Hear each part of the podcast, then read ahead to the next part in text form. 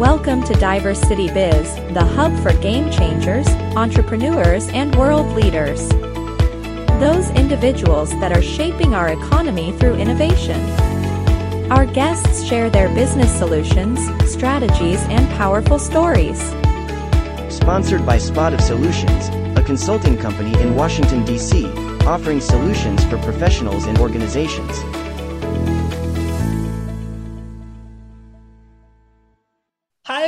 Welcome to Diversity Biz. Thank you for joining us. Today, I have a special guest. I have Mike Morawski joining us from Chicago. Mike, welcome to Diversity Biz. Hey, thanks, Veronica, for having me. I really appreciate it.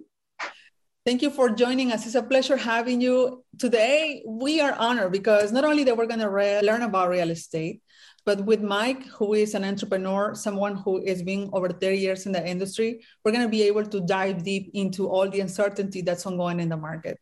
But first things first, Mike, tell us about your experience. How did you get into real estate? Did you always had that passion for for, for real estate and in the market? You know, uh, it's funny. I, I, like the way you say that. That I always have that passion. I think I got it very young, and you know, I always say I, I came from a family that wasn't entrepreneurial based. I, I wasn't. It, we didn't do real estate. You know, growing up, and I can remember specifically. I was like eight years old, sitting on the side of a swimming pool. we were on family vacation at some resort somewhere. I couldn't even tell you where it was, but but I remember asking my dad you know, why all the rooms around the pool? You know, the pool was in the center of this uh, resort and all these rooms. And my dad, you know, he didn't really know about real estate. And in his infinite wisdom, he said, look, people come here, they stay here like we are on vacation, and they pay the owner money. And I don't know, something clicked for me at that moment. I said, I want to be the owner. I want to be the one that people are paying me money for for for for coming and staying in my rooms. I was eight years old at that point. Oh, so, yeah.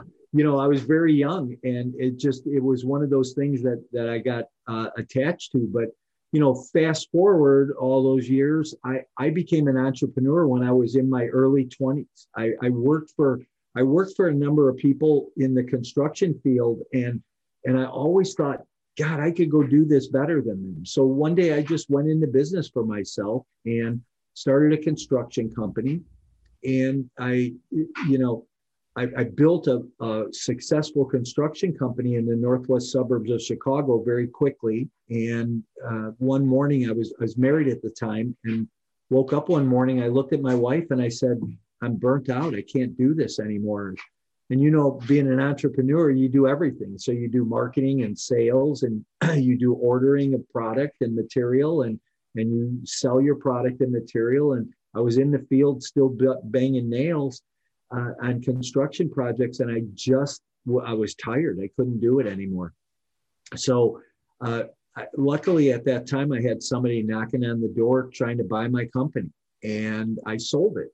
So I took a year off at that time, and we were just talking about this before the show. But I was I, I went and my wife and I house hacked a couple of houses, and this is long before it was sexy, right? It, Right. Today, everybody does it or wants to do it, right? That's how they get into investing.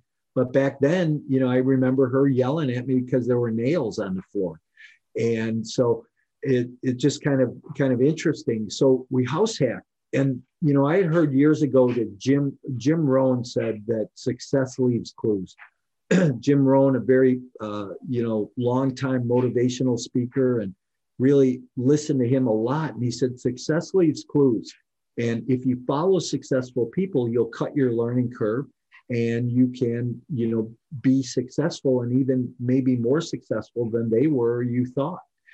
And that always stuck with me. So during that time, I, I met a real estate agent who was really successful and went to him and said, Hey, Todd, I'm thinking about going in the business. And, and he encouraged me to do it. He said, I think you'd be really good at it. And uh, I, I, said, Well, could I shadow you and your team? And he said, No. He goes, I'm going to do better. Now, I'm going to date myself here, but he, he said, I'm going to make you a cassette tape. And he made me this cassette tape that I listened to over and over and over again.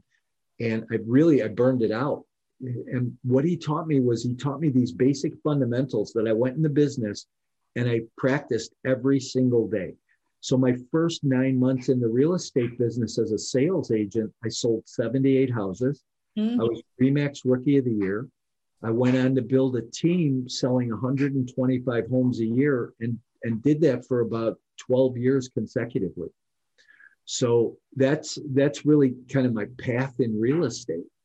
So so then in 2005, I saw the market starting to shift. And as that market shifted, I knew I would have to go do something different. I knew that uh, something something was going to happen, and I wasn't really quite sure what it was. But I had always wanted to be in the in the uh, apartment business because here's what I understood, Veronica. I, I understood that you could raise private equity, marry it with a great real estate deal, stay in the middle, and everybody would make money as a result of it.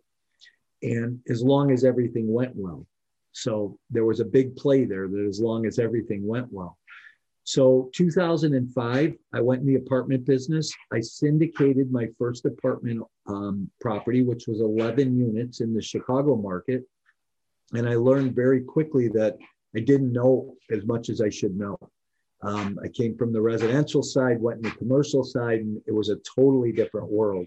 Whole new language you had to learn, all kinds of fundamentals you had to learn that were different. But I wound up going out and raising $18 million, buying $60 million worth of real estate. And it was like 4,000 apartments in five markets.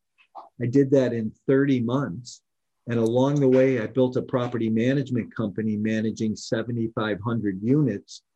Um, I built a company pretty close to $100 million in value. So um, grew way too fast and very unstable. So that's amazing. That's amazing how you started in the residential side, transition, learn. You were a, a, a never ending scholar, I can see. You were always absorbing all that information. And there is a say that when the student is ready, the master shows up. And it seems yeah. that that's what happened to you because you had all these wonderful people. What really surprised me is how you transition from the residential into the commercial side. Hmm. To your point, that's a completely different animal. So you learn along the way when you got into the market, or did you pause for a minute and started taking, I don't know, some sort of classes or hire mentors? Yeah, I always feel that the best way to educate yourself is to take action. You know, I, I've read thousands of books. You know, i I think in in the last 30 years, I've read probably 1,500 books. But you know, the the best way is to take that education and take action. The more action you take, the the more you're going to learn. Especially if you're trying to be an entrepreneur in in any business, right? But but real estate especially. You know, I went in the business and I didn't understand what uh, it meant to underwrite a deal. I, I, didn't understand what cap rates meant, what the fundamentals around um, looking for good markets or good properties meant. But, but I learned that along the way. And I learned it from asking a lot of questions, from taking action, from doing something that caught that that I stumbled, right? I had some problems and some issues, but I learned from those. You mentioned earlier you had a construction company and then you were also in the sales in the front end, but you were also having your own property management company. Did, did you have a team at one point with such a volume? And, yeah. and if that happened, like how many people did you manage? Because I know that's a lot of work, managing people, managing the results. I mean, I'm wondering why you didn't go nuts because you were with a lot of things going on. Yeah, you know, um, it's funny when when I was in the resident when I was in the construction company or, or, had a construction business, I had 24, 25 guys working for me. Um, I had, you know, I went in the real estate business selling homes. I had a team. I built a team of seven or eight people that were helping me with all the day-to-day details and and you know the things that you do as an agent to market, to find listings, to go on listing appointments, to take care of all the paperwork and all the details, market those properties. And, and then when I went in the apartment business, you know, I built that company. I had 130 people working for me. Mm. So, uh, you, you, know, we had, we owned 4,000 apartments in five markets around the country. So, oh, amazing. Through your career path, there was something that really pivot all the success and all the effort that you were working towards, which I think happened around 2008, 2009 when the market crashed. So what happened was uh, the market was moving so fast. I grew that company. Like I said, I built a hundred million dollar company in 30 months and uh, very unstable. So I want listeners to take away the fact, you know, my mistake number one was that I, I grew way too fast and was very unstable. Hey, remember, this is a marathon, not a sprint. Take your time, do it systematically, do it methodically, and there's no reason to rush. You can get to where you want to go over time, being strategic about it. so I grew very, uh, very fast, very unstable. I was undercapitalized. I didn't raise enough money you know, had all of these moving parts going on and there wasn't enough capital and enough cash flow. and then the third piece was that I was over leveraged. I owned $60 million worth of real estate at mm-hmm. 85% loan to value. You know, I, I don't know who was more at fault, me for taking the money or the banks for giving it to me.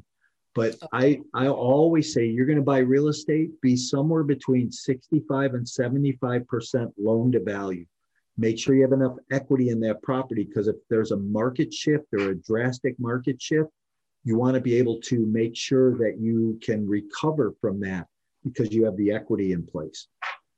so what happened was 2008 came around and it was like hitting a brick wall in a freight train at 200 miles an hour.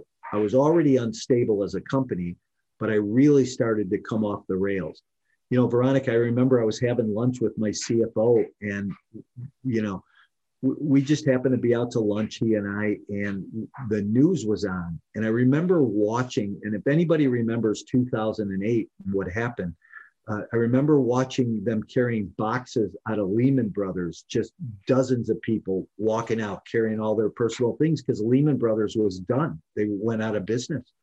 And I looked across the table at him and I said, Man, we're screwed, aren't we? And he said, Yeah, we're in big trouble. So, um, you know, I didn't really understand at that point the magnitude of that conversation, but we slowly started to unwind. But by 2010, um, you know, I had all these assets and had 38 different companies. Some of them were very profitable and some of them were very uh, bad, you know, really running at a negative cash flow. So, what I should have done was I should have let a handful of properties go to foreclosure. I should have let a number of investors get hurt. But I'm the kind of guy I don't want that to happen to anybody. I want to, you know, I'm kind of the hero, right? I want to protect people. And so I didn't want to have to go to anybody with bad news. Um, so what I did was I started to move money from profitable companies to non-profitable companies, thinking that I would, you know, here, here was my thought process behind it. This is a recession. A recession lasts 17 or 18 months typically. There's a 10 or 12% correction in the marketplace, and then it recovers. Well, this isn't the case of 2008. What happened in 2008 was that it lasted for seven or eight years, and there was a 40% correction in the marketplace it's really hard to weather the storm as a business owner in those types of conditions. So I started to move money from profitable companies to non profitable companies. My accountant and my attorney both said it was okay to do that, leave a paper trail. And when the markets come back, put the money back because nobody thought it was going to be as drastic as it was. Well, the problem was that I didn't tell my investors what I was doing, and I didn't tell my investors. So, in the real estate business, whether you're a broker, an agent, whether you are um, a, an investor, whether you have investors that are partnered with you, disclosure is extremely important. When we raise money, we're, we're held at a much higher standard than you typically are in, in any other uh, business or, or any other operation. And so what happened was I didn't disclose it to my investors. And because of that, I got charged with wire fraud and mail fraud charges uh, for uh, non-disclosure and wound up uh, being uh, sentenced to 10 years in federal prison. wow. Thank you for sharing because to your point, you just mentioned that your lawyer said that it was okay. Like you, you were given a bad advice as far as, yeah, you can do that and then put the money back shouldn't be a problem and sometimes that's what happens i think when we rely on experts and mm. then we just basically are the one who execute but the advice comes from somebody else that we trust yeah. right and and how many years were you in prison and, and i guess how did you keep your sanity because i'm pretty sure that wasn't something that i mean being away from the people you love uh, having all this success your empire that you built before. Yeah. So um, so i went to prison in 2013 and you know i lost everything. I lost my companies i lost my family um, went away and walk around every day just kind of wondering you know how am i going to get through today much less 10 years of this? And you know it, it, when and i always tell people i say look i never flew private i didn't buy a big boat i didn't have a fancy house i didn't have a big fancy car uh, i was the neighborhood baseball coach i was home every night for dinner my wife and i had a great marriage we were best friends and i got ripped from that to live in a 12 by 12 room with three men i didn't know nor did i like and i, I wondered the hell happened to my life? You know, what now? Um, so I was in prison for about uh, three weeks. And then my wife decided she was going to divorce me. Mm-hmm. And when that happened, it just wrecked me. I, you know, was just the joke in prison was, hey, take his shoelaces because we think he's going to hurt himself. Oh. Uh, so, you, you know, I had gone from running marathons to being 35 pounds overweight and just hating myself and not knowing what tomorrow would bring or how I would get through. Um, I walk into the gym one day and I was just I was just window shopping. I was looking for somebody, not no intention of working out or doing anything. And this guy walks up to me and he says, uh, "Hey, don't let these people beat you." Now, as I think we all have these defining moments in our life where something happens, somebody says something, you hear something, and all of a sudden there's a there's a shift in who you are. Well, this guy walks up to me and he says, um, Don't let these people beat you. All they want to do is take from you everything you ever had. He said, They can take your business, they can take your real estate, they can take your money, they can destroy your family. But what they can't take is who you are and what you're made of. He said, Dig deep. He goes, Come to my class every day, start working out, start losing weight, you'll start to feel better. And I don't know what it was, but but I shifted at that moment. I said, okay, and I, I, said okay to him. I said, I'll, I'll, take you up on that. So I started to come to his class. I started to work out, lose weight, started to feel better. And uh, I wound up going to college. Uh, I, I, got a four year degree, a bachelor's degree in theology. Um, I, I, wrote two books while I was gone. Uh, one is Exit Plan, see behind me there. Uh, it's your complete guide to multifamily investing and why you need an exit plan before you buy. Uh, I wrote a book on property management. Um, I wrote two home study courses. I wrote an ethics course. I, I, taught real estate investing, property management, and ethics in prison for six years.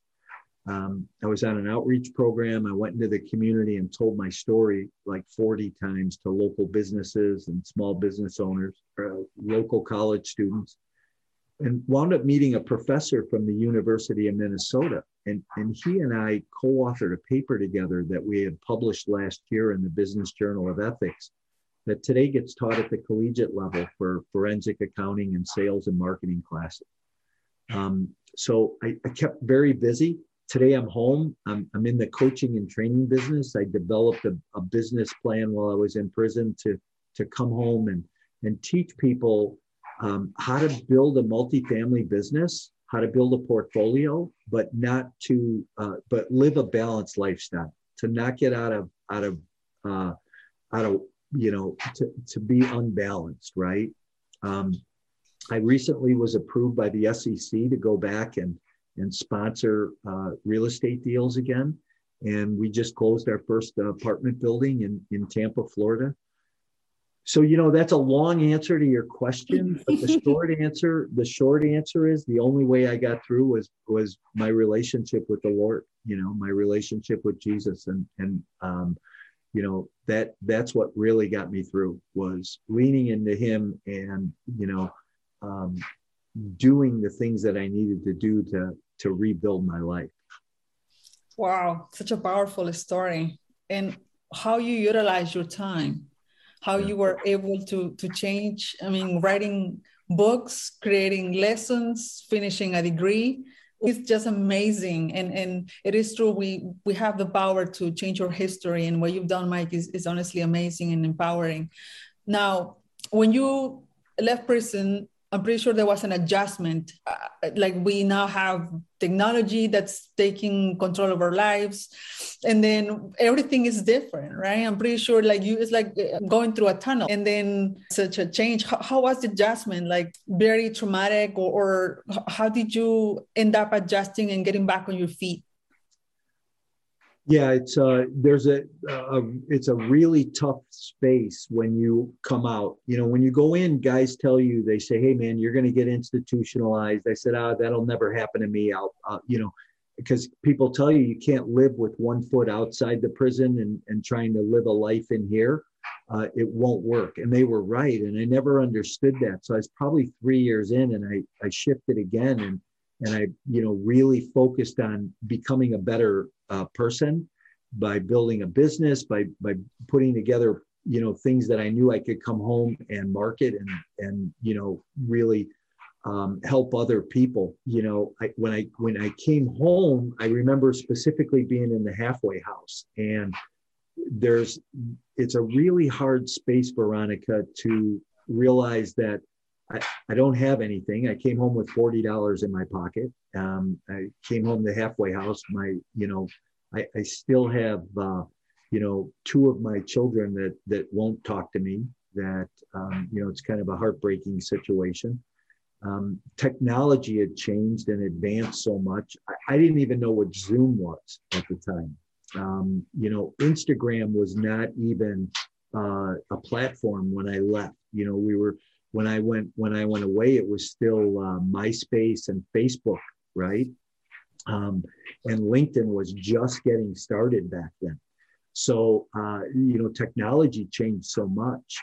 Yeah, I remember. Um, I remember having a conversation with my 13 year old daughter, and she, I said, "Man, I'm so frustrated. I can't figure this out." She said, "Dad, slow down." She said, you knew all this stuff before you'll figure it out again you're going to get it and you know the wisdom of a of a of your children you know it's just it's amazing. So um yeah so so there was a lot of shifts. Um i actually you know i'm actually involved in some ministry work today where um i i work in a ministry where we help guys that are coming home that transition period from from when you come home. Here, here's the best example I can give you, Veronica. When you when you're in prison, um, you, there's commissary, there's a store, and in the store you get a you get a choice of shampoo. There's two kinds of shampoo you can buy: the the kind for the white guys and the kind for the black guys. It's a pretty easy choice. It's very simple. But when you come home and you go to Walmart and you look at Walmart and there's 45 choices, you go, "Oh my God, how do I make this decision?" the pressure of people being around you and crowds. You know, you're gone and you might be gone with six or 700 other men, the same men you see every single day. Uh, and and you know now you come home and there's all these people that you don't know anymore and you you, you kind of wonder how you mitigate your way through so again it's one of those situations you just have to keep taking the next right step and doing the next thing so uh, when I hear your story, I'm picturing, and it is true. Sometimes we don't realize how distracted we are, and then what it's in front of us, and that doesn't allow us to see like who we are and where we want to go. At one point, did you start creating again your your legacy? Because mm-hmm. this is like the upgraded version, right? You went back, and this is when you created my core intentions company. Yeah. That that happened right after, or no, not not really. Um it, so so i came home and you know i was in the halfway house and the halfway house is that place that you spend some time before you go to um, somewhere in society again for yourself. And your time in the halfway house is dictated by your sentence. And so i'm in the halfway house and i was there for probably about two weeks and i was going nuts. I, I was like how am i going to do this? How am i going to get through this it was it was not a, the best environment or best experience and uh, so you know i you know again you know i'm in prayer trying to figure out what i should do with my life and and um, you know uh, the first thing that happened was, you know, I get this message from God that He wants me to start a Bible study, right? And I'm like, what? You know, um, I, I, said, no, you know, let's try this again. And I, I'm in this conversation with God, and I wind up starting a Bible study on Zoom. And like I said, I didn't even know what Zoom was, right? So from my phone in the halfway house, I have, you know, I have built a built a small group now that we meet every week, um, and we've done that now for almost two years. So, so that was really the first thing. Um, I, I, I went from there to to live with some friends um, at their house, uh, and then lived there for about three months. But during that time, I, I worked another job. I worked a telephone sales job, um, just trying to get my arms around life and make a little bit of money. And and then I had a couple buddies that said, "Hey, uh, we believe in you, and we think you're going to do well. And so let's, um, you know, let's start a company." And so so that's kind of how it happened. I had all these plans and all these things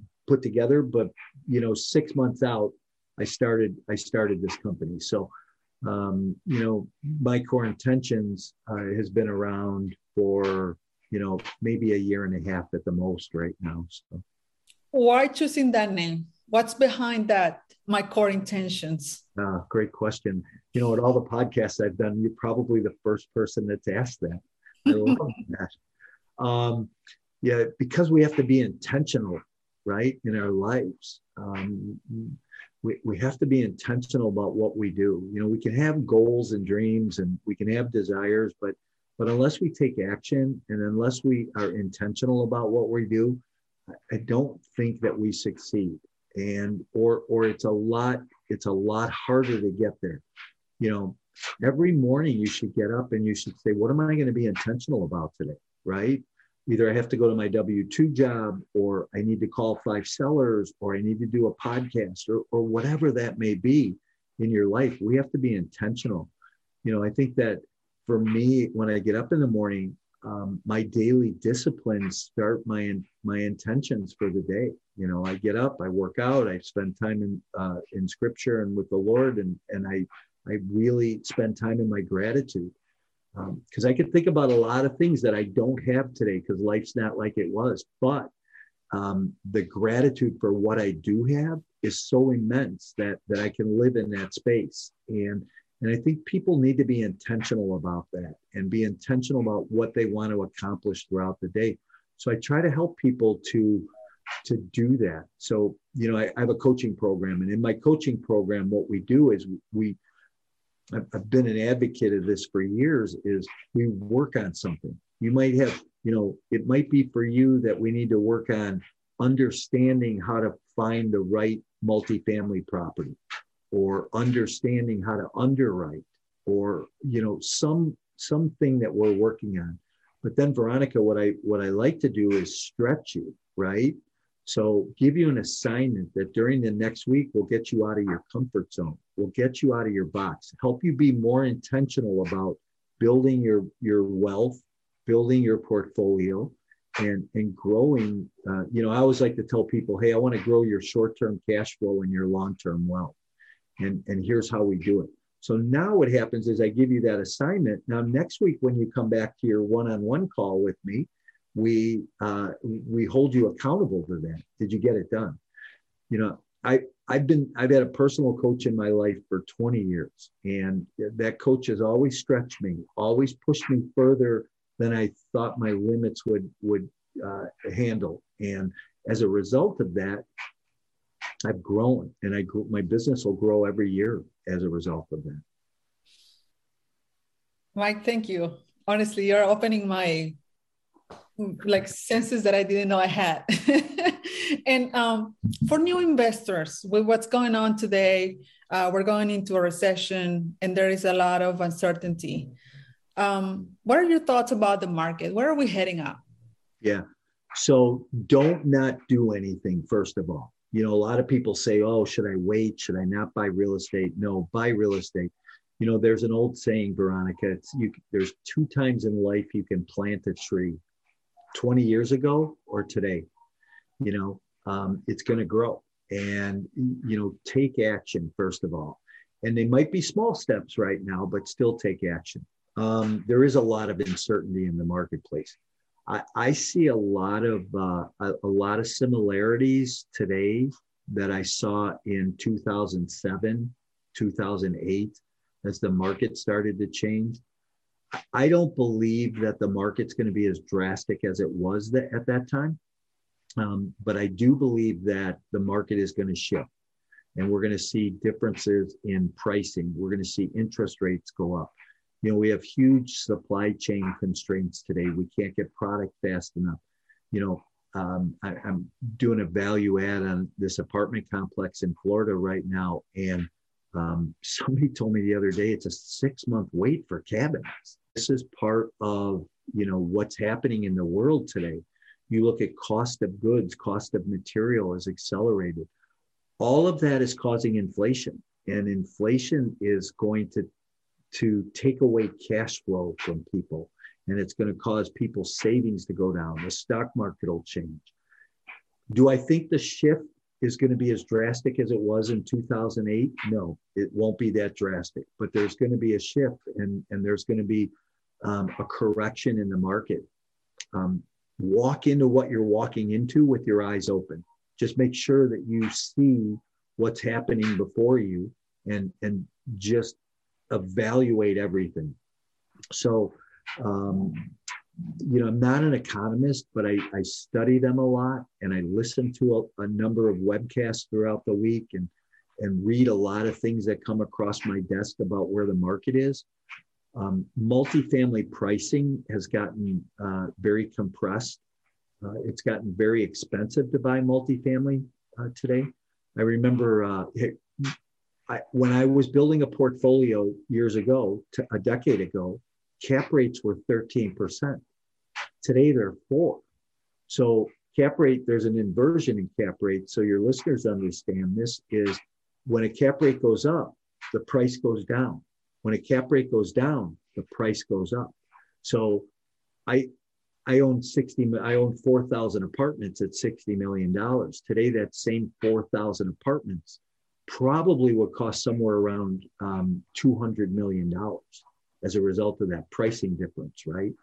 So um, you, you have to just kind of keep an eye on what's going on, but you're in a place, in a space right now where it makes sense to buy, to get involved, to buy multifamily, because as the other metric around that is rents are going to increase. And as rents go up, it's going to offset that inflation hedge.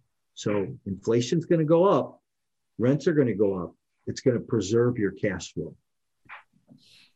Thank you. And what do you think is the impact of technology right now that we have cryptocurrency and there is uh, the shift for using smart contracts and the old way of doing real estate? Do you think somehow digitalization is going to change the real estate industry? Um, y- yeah, uh, I, I do. You know, I think we're already seeing it even with the pandemic, right? Is you're, you're seeing virtual tours. People are buying property without ever going to it and seeing it. Um, is everybody going to do that? No, I don't think so. But there is that demographic of people that will do that. Um, you know, everybody loves DocuSign today or, or one of those versions where, you know, Veronica, you could send me a document, I could sign it, send it back to you, and, and you know, it's contractual now.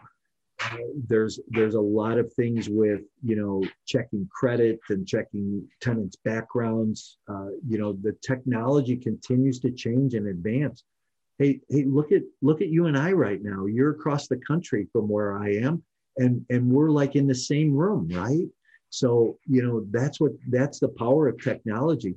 I think we need to embrace it. Um, and and you know, it's a continual shift.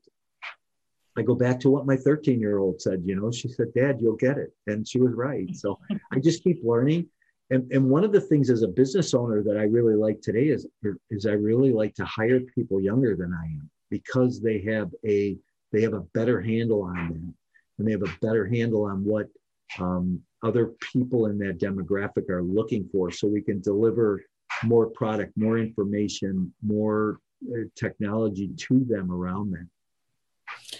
And when people chooses a portfolio between real estate and the stock market or even cryptocurrency, what do you think should be the first choice or, or what is the best way to go into a passive investment that will be profitable as opposed to just getting into an investment? Hey, I love real estate. I'm probably the wrong guy to ask about that because I've always been heavy in real estate, right? I'm passionate about it. I love it. Um, I think there's diversification within the real estate space. Uh, you you should have a, a, good mix of active investing and a good mix of passive investing. Passive investing is is to find a sponsor like myself that you could invest uh, you know money into a syndication that somebody else is building and operating and see returns of upper you know 17, 18% a year and get cash flow along the way as a result of it. Active investing, you're dealing more with the tenants, toilets, and trash every day. I'm an advocate for diversification. If you think you should be in other asset classes, in real estate, multifamily, senior housing, you know, industrial, there's great asset classes. Just do your homework. I think you should have some money in the stock market. You know, the stock market is uh, you know, grows at a rate of, of eight to 10% a year, has done it historically for the last 30 years, you should have some money there. Um, it's not, it won't be as robust, but it will give you some protection. Thank you, Mike. And for those that believe that coaching is not a good investment, hmm. and you mentioned earlier that a coach can hold you accountable, what are your thoughts about that? Why choosing a coach? So um, one question I get asked a lot is is what would you have done earlier in your career? Uh, and one of the things that I answer to that is got a, gotten a coach sooner. I got a co- my first coach probably three years into the real estate sales business, and what's what's interesting about that is um, I can remember writing a check for a thousand dollars, walking away from a table at a conference I was at, going, "Oh my God, how am I going to pay for this?" And much more than that, how am I going to go home and tell my wife I did this? And um, you know, to, today it, it's the best investment I ever made. Over the years, I've I've had a coach for 20 years. I've spent hundreds of thousands of dollars on coaching and training over the years because it's helped me grow. I, I learn and I get pushed. I get pushed outside of my comfort zone, which causes me to do more. You know, I would not be doing what I'm doing today in this space if it hadn't been for for a coach. And what would be the characteristics for a good coach versus somebody who doesn't walk the talk? First of all, a coach that's doing what you want to do, um, I believe, is you know whether it's an entrepreneur building a business. Like I coach, I, I, I not only coach real estate agents on how to sell more property, but I, I coach multifamily people building a multifamily portfolio. But I have a couple entrepreneurs that I coach. I have a guy who owns a staging company, another one that owns a construction company. You know, these are people that are looking to build businesses and, and there's in real estate, you learn really good uh, fundamentals for uh, life, really good fundamentals for sales and for being an entrepreneur and building a business. So, a coach will help you already. A, a good coach isn't going to tell you, Veronica, what to do, but they're going to help you self discover what you already know in, innately inside of you, how to go pull it out and act on it. Thank you. Today, you you are a motivational speaker.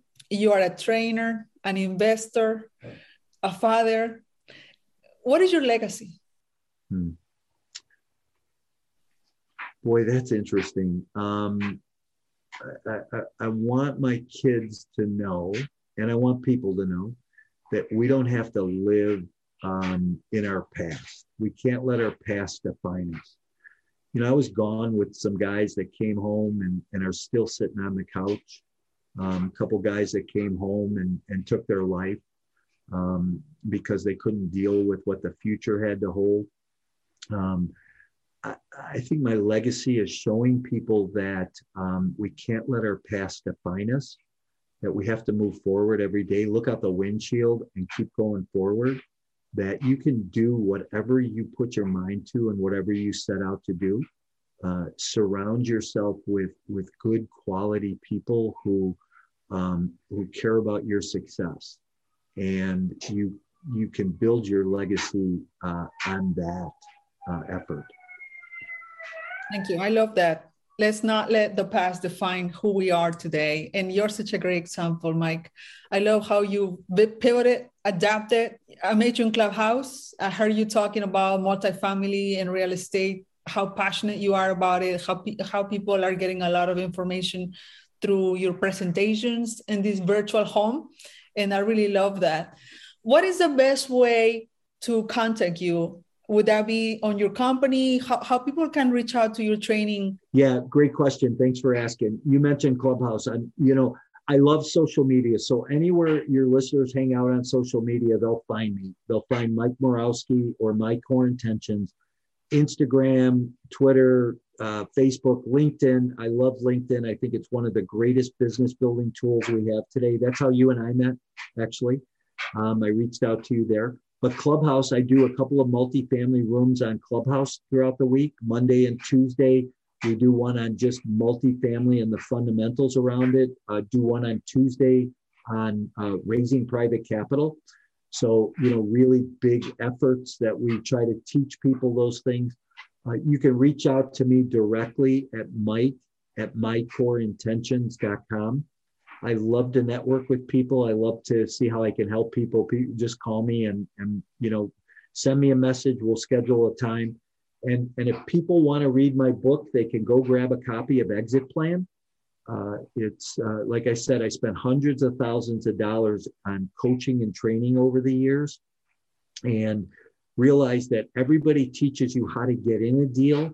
Nobody teaches you how to get out, and nobody teaches you how to maximize the profit and that's what i want people to understand is how to get out and how to maximize your profit so uh, but you can go download a copy of, of uh, exit plan for free off my website. It's uh, it's uh, mycoreintentions.com forward slash exit plan and you can get a free copy. And and i tell people that if, but if you're like me and you like to read a book and dog ear the pages and highlight and you're an active reader and write in the margins you, it's on amazon so. I will definitely add the link in Amazon and also the link in your website. I truly appreciate it because before we started our interview, you mentioned that you want to give it away to the listeners. And guys, this is the best way to learn. I mean, you have someone who is sharing his story, someone who is showing us how we can take care of ourselves in the investment world, regardless and that's part of your legacy mike. That's how i i mean today i'm your scholar and your interviewer but I, everything that you're sharing today is is serving me to to see things from a different perspective and i truly appreciate that. Thank you. I have you're, a last you're awesome by the way. Thank you. You uh you're uh you have a great mission going on and i love that about you. Thank you so much. I have my last question. What is Mike's personal hack in order to keep your positivity, keep your mindset. Like you mentioned earlier, you have this ritual in the morning, and then you're always very upbeat, uh, doing great things. What, what is your, your hack, the pandemic that's going on? Sometimes it's kind of difficult to keep up with a positive mindset. Yeah, you know, um, I, I, think there's a couple of things. Uh, you know, I talked about my daily disciplines in the morning, but uh, I think it's important to have good people in your life, people that you can share with, and um, you know, I have, uh, I have a, a, habit a couple times a month. We'll go to a comedy club and, and laugh. And, um, you know, I love music. So um, those two things, I think, uh, um, on that realm. And that's, that's secondary to my, you know, of course, my prayer and um, my gratitude, right? So those, those are the things that really keep me tuned. Thank you, Mike. Today I had the pleasure as my guest and my ghost, I was going to say. well, I have nothing but gratitude. Thank you so much for opening your heart, for for sharing your powerful story, for sharing also the resources that you have available. We're gonna add all the uh, information where people can use and contact you. Do you also offer virtual training or webinars for people abroad? Yeah, absolutely. So, um, you, know, I don't know when this will come out, uh, but I will talk about a couple of things. I do do virtual training. So I, I do three one day boot camps throughout the year. Um, my first one is coming up March 24th. It's multifamily, uh, understanding multifamily. So the fundamentals around multifamily. Um, I do one that's multifamily acquisition and uh, one that's property management. And then in October, I do a, a global summit.